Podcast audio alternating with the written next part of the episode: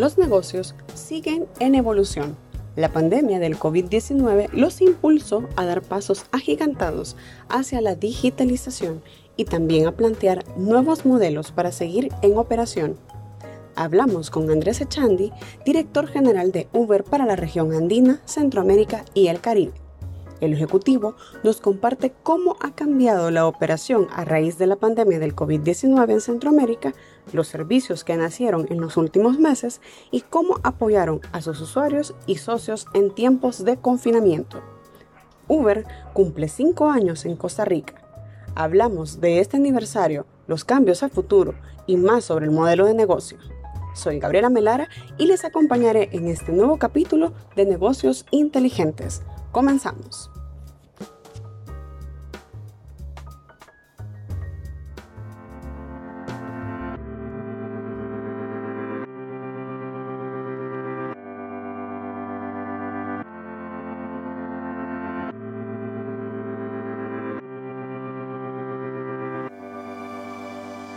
Gracias por este tiempo que le brinda a la revista Estrategia y Negocios y para el podcast de Negocios Inteligentes. Andrés, eh, ¿cómo va consolidándose la operación en Centroamérica? Sabemos que están de aniversario en Costa Rica, pero también ya nos comentabas eh, off the record que ha sido parte importante de las operaciones en Centroamérica. Por supuesto, entonces eh, un gusto, Gabriela. Primero, recalcar que en Centroamérica en este momento estamos operando en cuatro países. Estamos en Panamá, en Costa Rica, en Guatemala y en El Salvador. Eh, el primer país que se lanzó fue Panamá, de hecho, eh, que se lanzó en el 2014. Después rápidamente se lanzó Costa Rica en el 2015, eh, después Guatemala en el 2016 y El Salvador a principios del 2017. Entonces ya tenemos varios años en cada uno de los países a donde operamos. Como siempre, ¿verdad? abiertos a la posibilidad de seguir la expansión de, la plataforma a otros países de, Centroamérica, como lo son Honduras y Nicaragua, en los cuales no, no tenemos operación todavía. pero eh, Centroamérica se ha convertido verdaderamente en, digamos, uno de los pilares eh, de, Uber en, toda la región de América Latina. Hemos tenido muy buena aceptación en, la región centroamericana. Estamos hablando de que en Centroamérica y el Caribe eh, tenemos ya casi 2.5 millones de usuarios que utilizan la plataforma en Centroamérica y el Caribe y tenemos casi 100 mil socios colaboradores o socios conductores en la plataforma que utilizan la plataforma para generar ingresos. Em, además de eso, lanzamos otros productos, ¿verdad? Como lo son el servicio de Uber Eats, que opera en varios países de la región también, entonces apoyando los restaurantes, apoyando con oportunidades de ingresos para las personas también. Entonces muy emocionados de seguir invirtiendo en Centroamérica, que es una región que, que tiene mucho potencial, la verdad. ¿Cuál ha sido el mayor reto que han enfrentado operando en Costa Rica? Bueno, en Costa Rica eh, ha sido una historia de éxito, la verdad, para Uber Em, hemos tenido una aceptación muy fuerte de parte de los usuarios y de parte de los socios colaboradores. Eh, estamos hablando de que tenemos casi un millón de usuarios y casi 30 mil socios colaboradores en el país. En cinco años eh, de tener a Uber, eh, Costa Rica se convirtió en el país con la más alta penetración per cápita del uso de la plataforma a nivel latinoamericano y uno de los, de los primeros tres a nivel mundial en el uso de la plataforma. Entonces, Definitivamente en Costa Rica eh, los costarricenses han aceptado con brazos abiertos eh, a la plataforma. Eh, desafortunadamente, ¿verdad? Y, un tema que nosotros venimos diciendo por mucho tiempo, la tecnología muchas veces viene por delante que las regulaciones. los países de Centroamérica y los países de muchas partes del mundo no tenían en sus marcos legales eh, la posibilidad de tener plataformas como lo es Uber que puedan intermediar, digamos, una conexión entre un usuario y una persona que quiera prestar un servicio, ¿verdad? Como son los socios colaboradores. Entonces, cuando nosotros entramos a Costa Rica, eh, nos topamos con unas regulaciones que estaban, ¿verdad?, de 1970 aproximadamente, em, que no se acoplaban y que no existía, la verdad, un marco regulatorio para, para las plataformas. Entonces, hemos venido operando eh, de una manera completamente legal, pero sin una regulación clara eh, y hemos venido pidiendo una regulación en, Costa Rica. Yo diría que, que, si hay un reto en Costa Rica no ha sido, eh, digamos, eh, de crecimiento o de éxito de la plataforma, porque en verdad tanto Uber como Uber Eats han tenido un éxito muy grande en el país, sino ha sido el tema de conseguir una regulación, ¿verdad? O sea, no, no es necesariamente ha sido prioridad para los gobiernos una regulación para las plataformas, aunque son 30 mil personas que, generan ingresos en, en, la plataforma en el país. Entonces, como siempre, ¿verdad? Empujando y trabajando con el gobierno para poder llegar a una regulación que sea beneficiosa para los costarricenses, que como le digo, nos recibieron con brazos abiertos. Y de hecho, ustedes no están opuestos a esta regulación.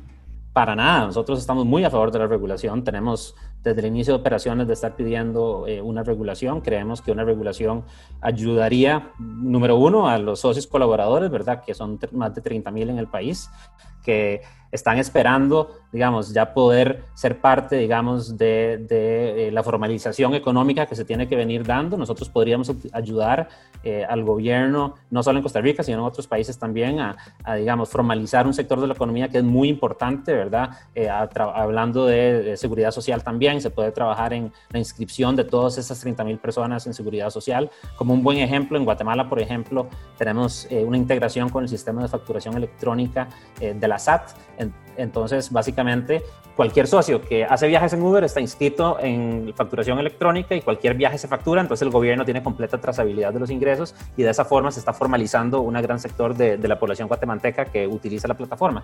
Y nosotros podemos ayudar eh, a los gobiernos a, a llegar, digamos, a esa formalización económica. Entonces nos parece que es muy importante hacerlo. También por los años que ustedes llevan y teniendo la experiencia en, Estados Unidos y otros países, Centroamérica también podría dar ese paso, como lo decías. Por supuesto, o sea, allá hay muchos países, hay más de, si no me equivoco, casi 170 jurisdicciones a nivel mundial que tienen regulaciones para las plataformas tecnológicas y que han tomado ese paso de decir, esto es algo diferente, tenemos que regularlo de manera diferente y lo han hecho y obviamente en esos países ya Uber funciona perfectamente, igual que lo hace en, los países de Centroamérica. Eh, pero sí creo que es importante que todos los gobiernos de la región eh, tomen los pasos para eh, discutir las regulaciones y ver que sean regulaciones flexibles e innovadoras, porque este modelo es un modelo diferente. Muchas de las personas que utilizan la plataforma son personas que no lo hacen tiempo completo, lo hacen a medio tiempo, tienen otras labores o tienen otras responsabilidades. Por ejemplo, uno de los grupos más importantes que utilizan la plataforma para generar ingresos son amas de casa, personas pensionadas, estudiantes, personas que ya tienen un trabajo principal y buscan redondear sus ingresos. Entonces, si tratamos de sobreregular este sistema, lo que vamos a hacer es poner barreras de entrada artificiales que van a, que van a dificultar que una persona que quiera generar ingresos adicionales lo pueda hacer, porque si yo voy a manejar, eh, no sé, 10 horas a la semana, yo no voy a ir a hacer 10 trámites para sacar un permiso para poder inscribirme ante una plataforma, eh, porque al final del día, Dave, tal vez digo, no vale la pena, pero si dejamos que sea flexible, dejamos que las personas puedan entrar y salir del ecosistema, estamos favoreciendo las oportunidades económicas para todas las personas. Y también en este aspecto, solo que del lado de la seguridad, ustedes han venido eh, renovándose, innovando y cambiando sus políticas, si me cuenta un poco. Por supuesto, entonces la tecnología, ¿verdad?, nos permite hacer muchas cosas muy interesantes. Em, en la plataforma, la seguridad para nosotros es primordial y es la seguridad tanto de los socios colaboradores como de los usuarios de la plataforma, porque al final del día eh, las personas están en un viaje. O sea, nosotros en verdad somos una de las únicas compañías a nivel mundial que puede conectar a personas. O sea, estamos conectando personas no en un mundo virtual, sino que a través de la tecnología los conectamos en el mundo físico y entonces esas personas, ya sea hay una entrega de comida, eh, hay un viaje, entonces de verdad es una conexión muy interesante con las ciudades en las que, en las que operamos y por ende la seguridad se vuelve algo, algo primordial. Entonces, eh, hay muchas innovaciones que hemos hecho. Primero que todo, aclarar que todas las personas que entran a la plataforma, todos los socios colaboradores, hay un proceso de verificación ¿verdad? de antecedentes que se realiza por un tercero que revisa que esa persona, digamos, pueda ser una persona que entra a la plataforma. Tenemos eh, muchas funcionalidades dentro de la aplicación, como por ejemplo compartir el viaje. Entonces, yo estoy en un viaje, yo puedo enviarle mi viaje a mi esposa y mi esposa entonces puede saber a dónde estoy yo en tiempo real en todo momento del viaje para asegurarse que no me va a pasar nada. Eh, tenemos anonimización de números telefónicos, entonces eh, esa información de mi número nunca la va a ver el socio colaborador, al igual que el socio colaborador, yo nunca voy a ver el número de esa persona, entonces evitamos que después se generen situaciones complejas porque alguien tenga acceso a los datos de alguien más.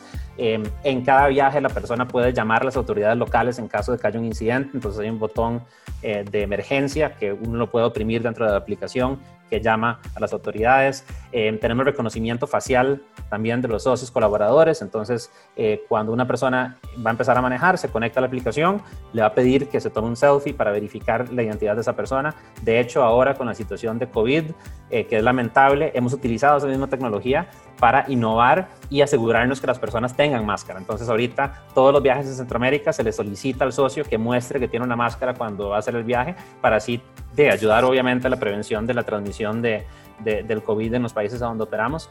Em, tenemos también tecnología de eh, prevención de incidentes, entonces esta es muy interesante. Nosotros podemos analizar y parametrizar muchas diferentes cosas en los viajes. La hora donde fue el viaje, la zona donde fue el viaje, em, si se va a pagar con tarjeta de crédito, con efectivo. Entonces, basado en eso, tenemos sistemas de aprendizaje automático, lo que vendría siendo machine learning, ¿verdad?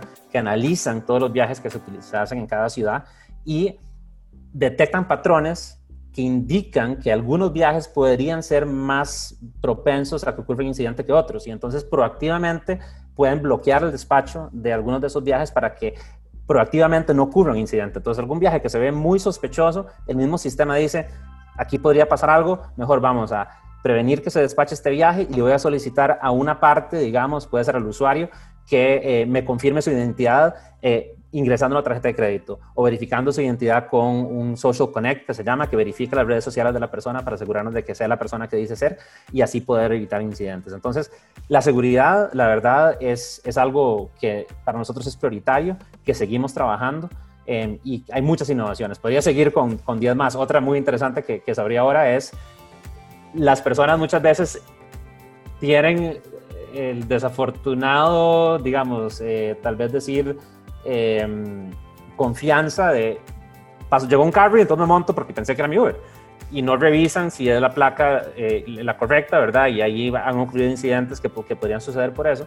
Entonces ahorita tenemos una verificación de viaje que cuando uno ingresa al carro, uno le puede pedir, o al auto, le pide al socio que verifique el código, un código especial que uno ingresa entonces y entonces ese código es único y es solo para ese viaje. Entonces, si uno ingresa al carro que no es, no, no puede hacer porque el viaje no va a comenzar. Entonces, es una tecnología muy, muy innovadora también que estamos utilizando ahora en.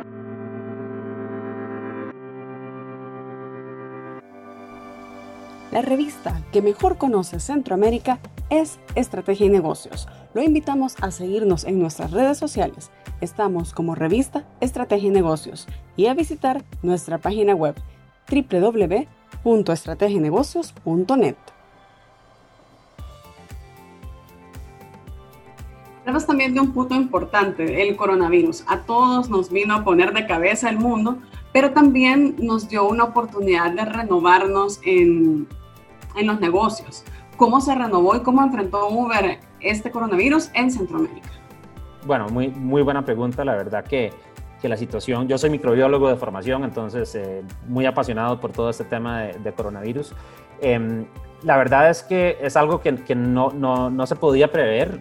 La verdad, eh, mis colegas microbiólogos estaban sorprendidos con, con, el virus de la misma manera que yo me sorprendí, porque no pensábamos al inicio que tal vez iba a ser algo tan complejo, pero cuando se vio que iba a ser complejo, la verdad, bueno, ahí todo el mundo tuvo que tomar acciones. Los gobiernos empezaron a, a poner, eh, digamos, restricciones de la movilidad eh, de una manera, me parece a mí, acertada. Eh, y al hacer eso, entonces, nosotros tuvimos que empezar a cumplir muy rápidamente con un montón de regulaciones en cada uno de los países. Y cada uno de los países pensaba diferente cómo abordar el tema del coronavirus, ¿verdad? Entonces, fue una situación muy compleja en la cual tuvimos que estar casi que cada hora revisando cuáles reglamentaciones habían en cuáles estados, en cuáles países, para nosotros poder cumplir y proteger tanto a los socios como a los usuarios de que tuvieran la exposición al virus. Entonces, eh, eso obviamente fue algo que, fue al principio, digamos, durante la pandemia. Eh, también nos permitió innovar, como le mencionaba, con el tema de eh, la verificación de máscaras. Entonces, la verificación de máscaras ahora la tenemos para los socios colaboradores y va a ser algo que se va a implementar para los usuarios también. Entonces, ahora vamos a solicitar a los usuarios. Nosotros tenemos una campaña que dice sin, sin máscara no hay viaje, ¿verdad? Entonces uno, eh, si, aunque yo sea el usuario, yo solicito el servicio, el socio colaborador está en todo derecho de cancelar el servicio si yo no estoy utilizando una máscara, porque la salud del socio. Entonces eso lo estamos montando ahorita, va a ser algo muy positivo en temas de seguridad. Em, otro tema también que tuvimos que hacer fue brindarle a los socios acceso a eh, equipo de, de, seguridad y limpieza. Eh, al principio, obviamente, muchas personas se preocuparon por el coronavirus y fueron y compraron máscaras, compraron alcohol en gel y eso podía ser difícil que las personas lo consiguieran. Entonces nosotros establecimos un proceso por el cual todos los socios podrían eh, solicitar eh, el reembolso de eh, mascarillas y alcohol en gel para sus autos para poder entonces asegurarnos de que los socios tenían eso. Entonces yo iba, compraba en la tienda, enviaba el recibo y con el recibo nosotros entonces le reembolsábamos eso a los, a los socios para que ellos estuvieran tranquilos, ¿verdad? Estuvieran cubiertos y los usuarios también, también lo estuvieran. Eh, eso desde la perspectiva de la seguridad en, cada viaje. Nosotros ahora también tenemos campañas para asegurarnos que, bueno, las ventanas del vehículo estén abiertas para airear el vehículo, para que no se generen, digamos, una situación que podría facilitar em, la transmisión del, virus. También instamos a los socios a que hagan una desinfección del, del vehículo, una limpieza después de cada viaje, el uso de máscaras, por supuesto, importantísimo. Y eso, entonces eso es del lado de la sanitización y asegurarnos que tengamos las mejores condiciones sanitarias. Ahora, desafortunadamente, las restricciones de movilidad impactaron al negocio, impactaron a los socios de una forma muy grande, porque si hay una restricción por la mitad del día, eh, muy probablemente los ingresos de los socios se vieron disminuidos en un 50% en algunos casos, dependiendo de los horarios en los cuales ellos estaban haciendo viajes.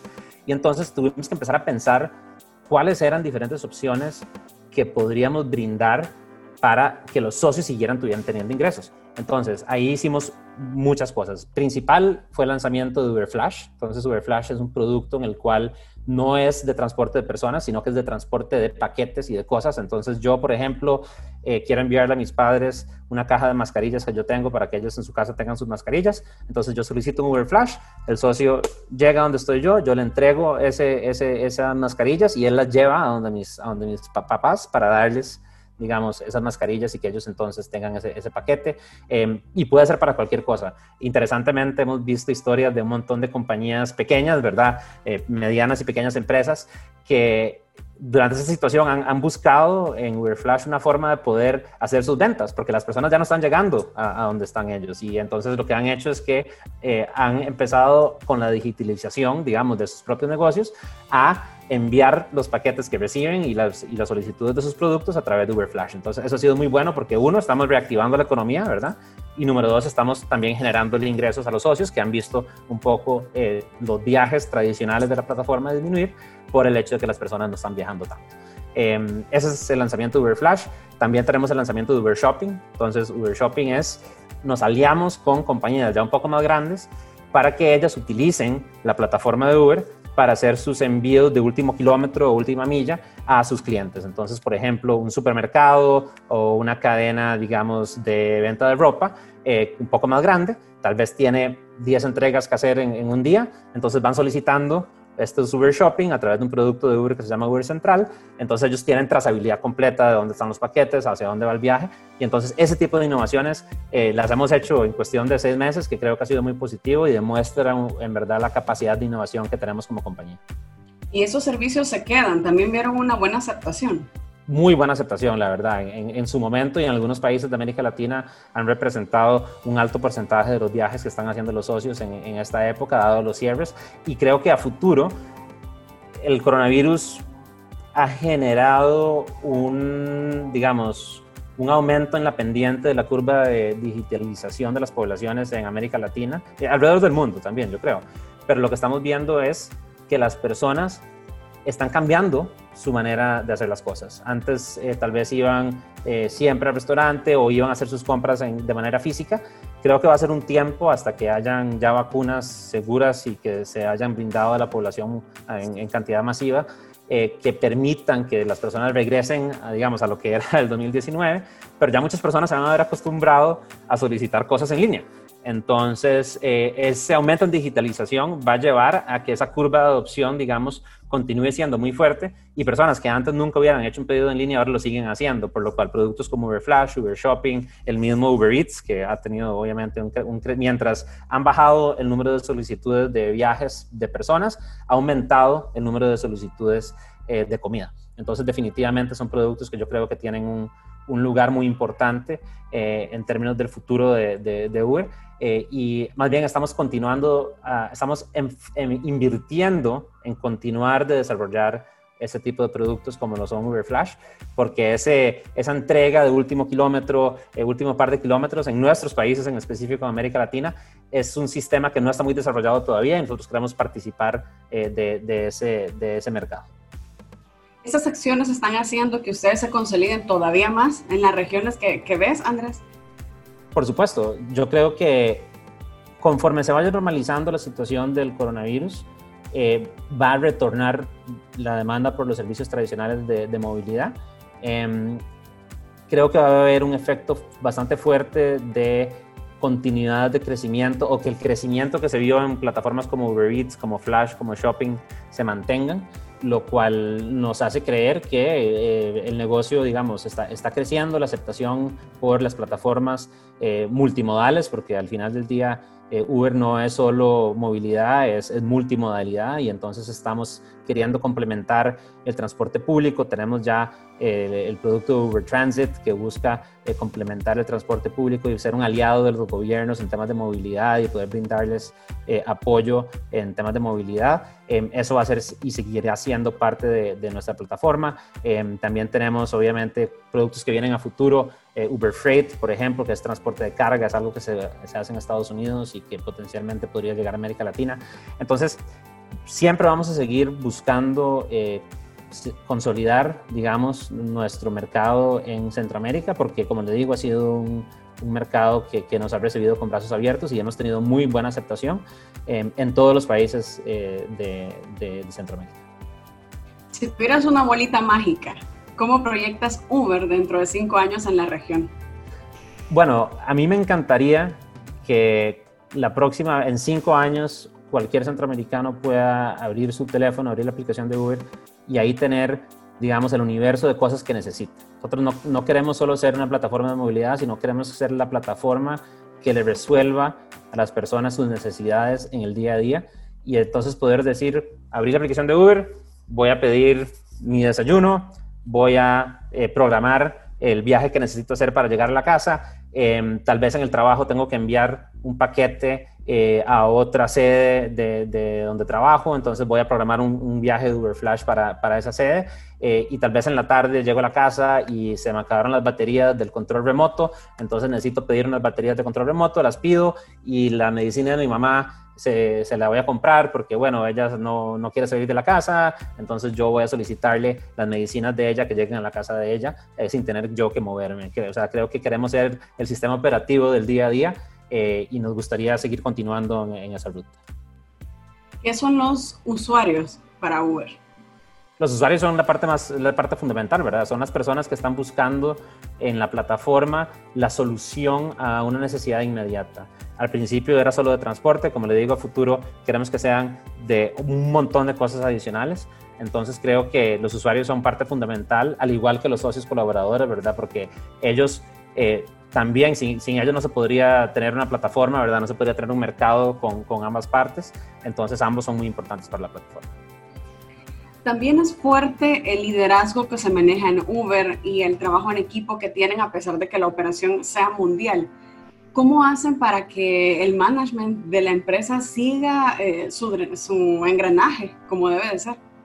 Bueno, eh, eso se ha visto de manera muy interesante también durante eh, coronavirus, porque eh, antes uno tenía una oficina, uno iba y uno trabajaba y veía a las personas, ahora todo el mundo está remoto, entonces hemos tenido la, la, dicha de poder seguir trabajando de manera remota. Creo que lo fundamental es asegurarnos de dos cosas, diría yo. Número uno, siempre tener comunicación constante y abierta con todas las personas del equipo y con todos los equipos.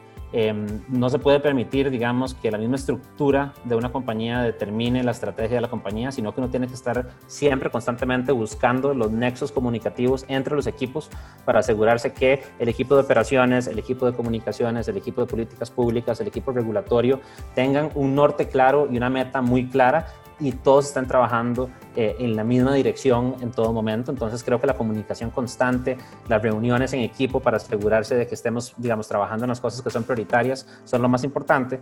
Entonces yo diría que comunicación número uno y número dos es priorización y tener una meta muy clara. Eh, muchas veces hay muchas cosas que uno quiere hacer en el trabajo, hay muchas ideas muy buenas, pero no se puede hacer todo porque somos humanos, el tiempo es limitado y necesitamos priorizar. Entonces es tener muy claro cuáles son en, en cada país, en cada región, en cada línea de negocio, las dos o tres cosas que son prioritarias y enfocar a todo el equipo en ese norte para asegurarse que eh, se completen, que eso, porque van a ser las más importantes. Cuando se completan esas, se reprioriza y se buscan las otras iniciativas que también van a brindar más crecimiento, que también son importantes, pero si estamos buscando las cosas pequeñas y no nos enfocamos en las grandes, al final se diluye mucho el esfuerzo. Entonces yo diría que comunicación y priorización son las dos cosas que, que trabajamos mucho en la compañía, que nos aseguran, eh, digamos, atacar los problemas más grandes. ¿Y Andrés cómo hace para motivarlo a su equipo, para tener ese liderazgo? Es, es, es una, una, pregunta que me encanta que, que me haga la verdad, yo siempre les digo que están cambiando el mundo, porque es la realidad. Eh, al trabajar en una compañía como Uber, que no existía hace 10 años, las personas que están acá tienen la posibilidad de en verdad cambiar el engranaje de las ciudades en las que operamos, tienen la posibilidad de determinar un poco el futuro de los países en los que operamos. Nosotros tenemos personas que trabajan en Guatemala, en Panamá, en El Salvador, en Costa Rica, y, y todos nosotros nos interesa que nuestros países tomen las mejores decisiones, continúen en una línea de desarrollo que sea lo mejor para la población y con, con Uber y con esta compañía podemos hacer eso. Entonces yo les digo que es muy difícil tener un trabajo en el cual uno pueda cambiar el mundo y en Uber definitivamente uno puede cambiar el mundo. Y entonces día a día trato de recordarles a ellos lo importante que es tener un trabajo que lo motive a uno a cambiar el mundo y con el cual uno pueda ver el impacto real de las cosas que uno hace y las decisiones que uno toma. Eh, con las compañías tecnológicas el acceso a la información es casi que inmediato.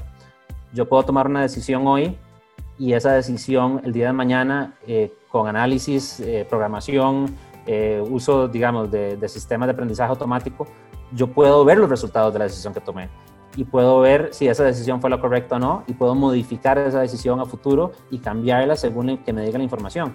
Entonces, ese acceso a la información casi de manera inmediata es algo que muy pocas personas tienen en su trabajo y que nos permite a nosotros poder también ser muy innovadores y, estar a la vanguardia un poco de, los mercados donde operamos. Y por ende creo que, que esa, esa, capacidad que tiene esta compañía de, cambiar el mundo de una forma positiva eh, es algo que tiene que motivar a las personas que están trabajando con, con nosotros y creo que lo hace. Andrés, ¿cuál sería tu mensaje para los usuarios que son fieles a Uber? Bueno, yo diría que por favor nos dejen saber siempre cuándo estamos haciendo las cosas bien y cuándo estamos haciendo las cosas mal. Muchas veces eh, nosotros vemos de parte de ellos los comentarios y son las cosas que nos empujan a mejorar. Entonces, creo que nosotros como compañía siempre estamos buscando la retroalimentación positiva o negativa. Más bien, yo muchas veces digo, prefiero la retroalimentación negativa porque nos deja ver las opciones de mejora.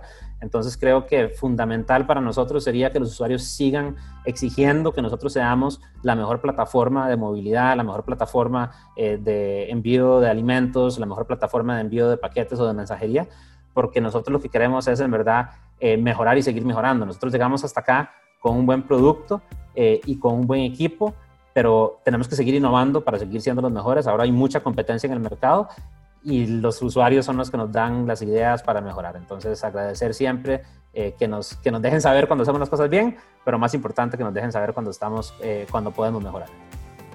Andrés, agradecemos el tiempo nuevamente para Estrategia y Negocios y por esta entrevista.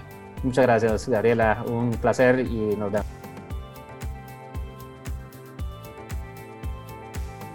Gracias por acompañarnos en un nuevo episodio de Negocios Inteligentes, el podcast de la revista Estrategia y Negocios. Hasta la próxima.